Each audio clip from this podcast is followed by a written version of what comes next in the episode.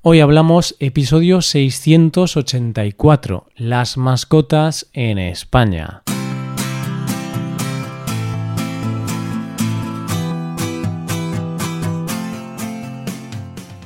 Bienvenido a Hoy Hablamos, el podcast para aprender español cada día. Ya lo sabes, publicamos nuestro podcast de lunes a viernes. Puedes escucharlo en iTunes, en Android o en nuestra página web. Recuerda que en nuestra web tienes disponible la transcripción y las hojas de trabajo de este episodio y de los episodios anteriores. Si quieres acceder a todo el contenido premium y además quieres apoyar la creación de este podcast, hazte suscriptor premium en hoyhablamos.com. Hola, querido oyente, ¿cómo estás? ¿Tienes mascota? ¿Estás de acuerdo con la frase que dijo Lord Byron? Cuanto más conozco a los hombres, más quiero a mi perro. Puede parecer una frase un poco exagerada, ¿o no? Hoy vamos a hablar de esos animales que tenemos en casa y que nos hacen compañía. Hoy hablamos de las mascotas.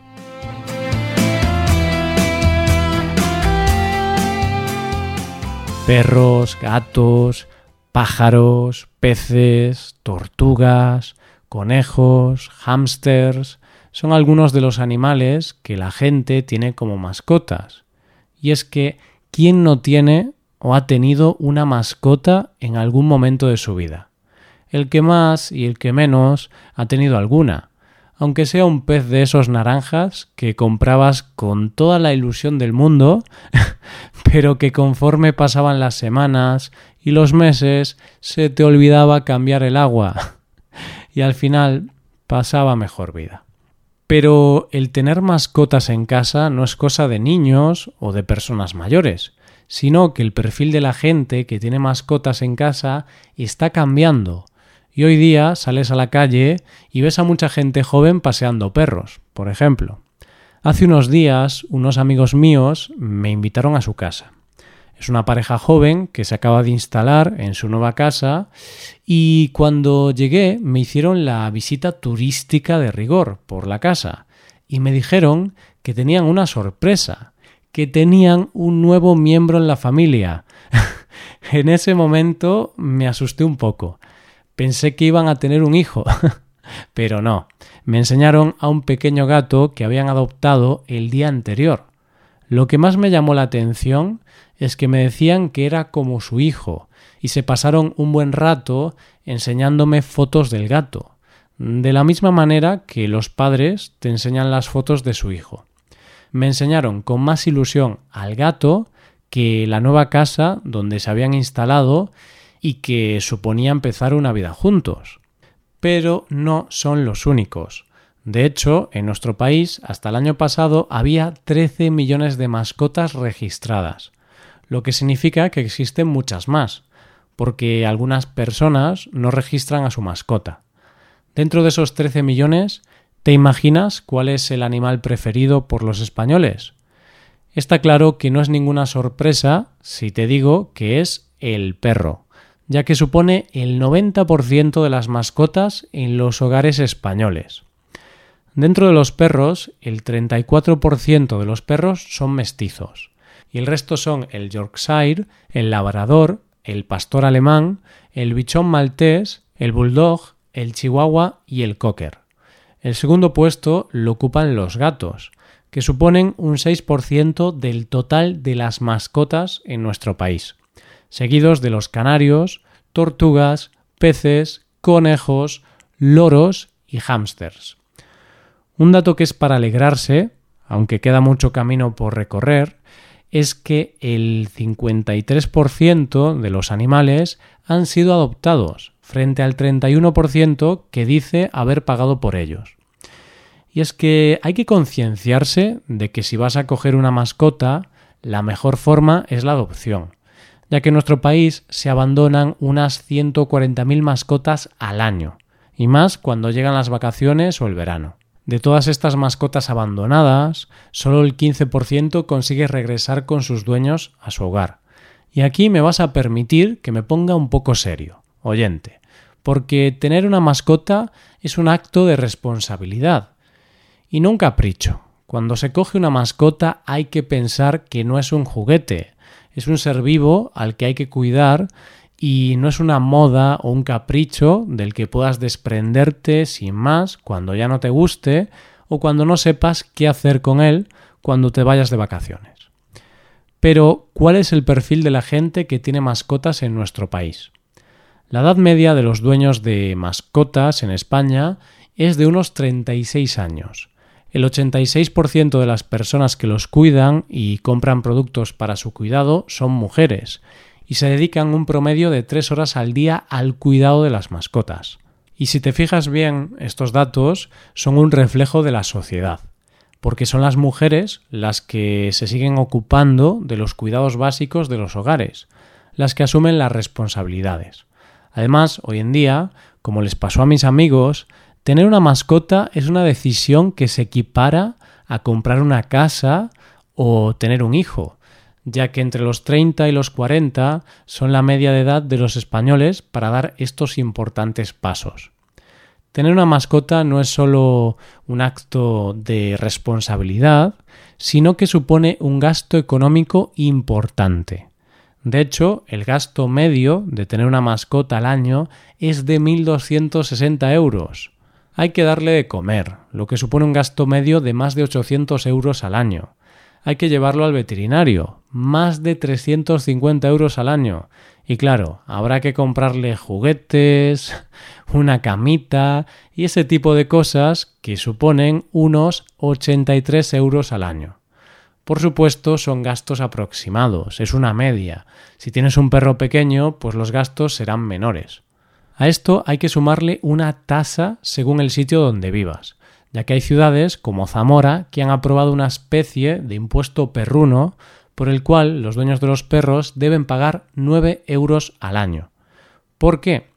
Dice el ayuntamiento que no es un castigo por culpa de las personas incívicas que no recogen los excrementos de sus perros, sino que es un impuesto para sufragar los gastos que supone crear áreas habilitadas para los perros o, por ejemplo, el gasto de poner bolsas para la recogida de los excrementos.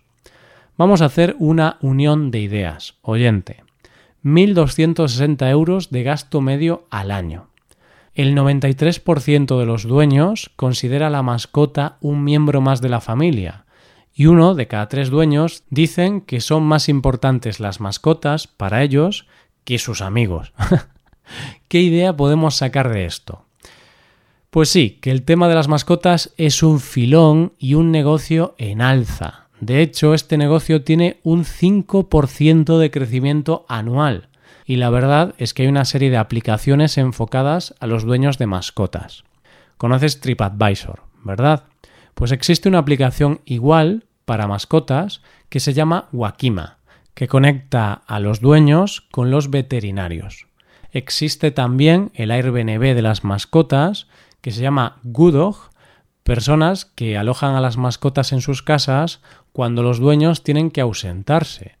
Pero la gran pregunta es, ¿por qué tenemos mascotas? ¿Cuáles son los beneficios de tener animales de compañía? Posiblemente nuestros antepasados empezaron a tener mascotas cuando decidieron capturar a lobos jóvenes que domesticaron y que utilizaban para cazar.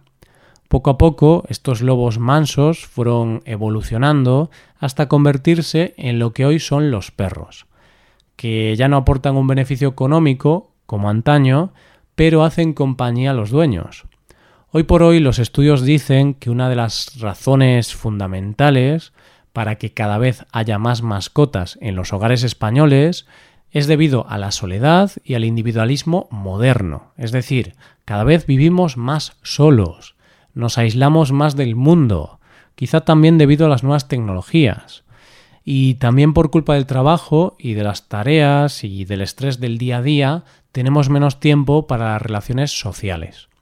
Pero claro, todo el mundo necesita compañía y las mascotas pueden suplir a un miembro de la familia o a un amigo que te ayude, te apoye, te dé cariño y te haga compañía. Y es por esto que, como decía antes, los dueños de las mascotas las consideran un miembro más de la familia, hoy día existe el concepto pet parents, es decir, padres de mascotas. Un dato que me ha llamado mucho la atención es que el 89% de los americanos solteros y el 91% de las parejas americanas consideran que las mascotas son niños. ¿No te parece una locura? Además de dar compañía y ayudar a soportar la soledad, ¿qué beneficios tiene tener una mascota? Hay estudios que demuestran que los beneficios son muchos, tanto emocionales como físicos. Por un lado, contribuyen a mejorar el estado de ánimo, ya que las mascotas están consideradas como un remedio contra la depresión y aumentan la sensación de seguridad y protección. Está comprobado que la presencia de las mascotas genera endorfinas que hacen a sus dueños sentirse más alegres. También ayudan a mejorar las relaciones sociales, ya que tener que pasear al perro es una forma de socializar con gente que también es amante de los animales, por lo que es algo que tienes en común con la otra persona. Hacen tener a sus dueños una vida más estructurada, ya que los animales necesitan rutinas, por lo que sus dueños también las tienen.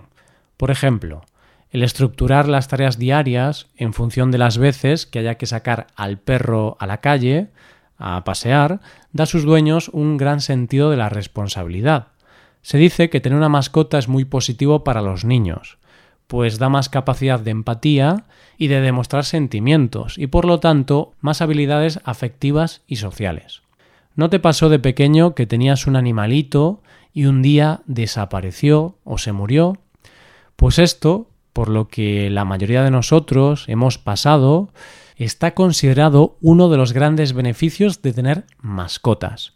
O sea, no me entiendas mal, oyente, que se muera tu mascota es algo terrible, pero esa experiencia ayuda a los niños acercarse y entender ese tema tan complejo que es la muerte.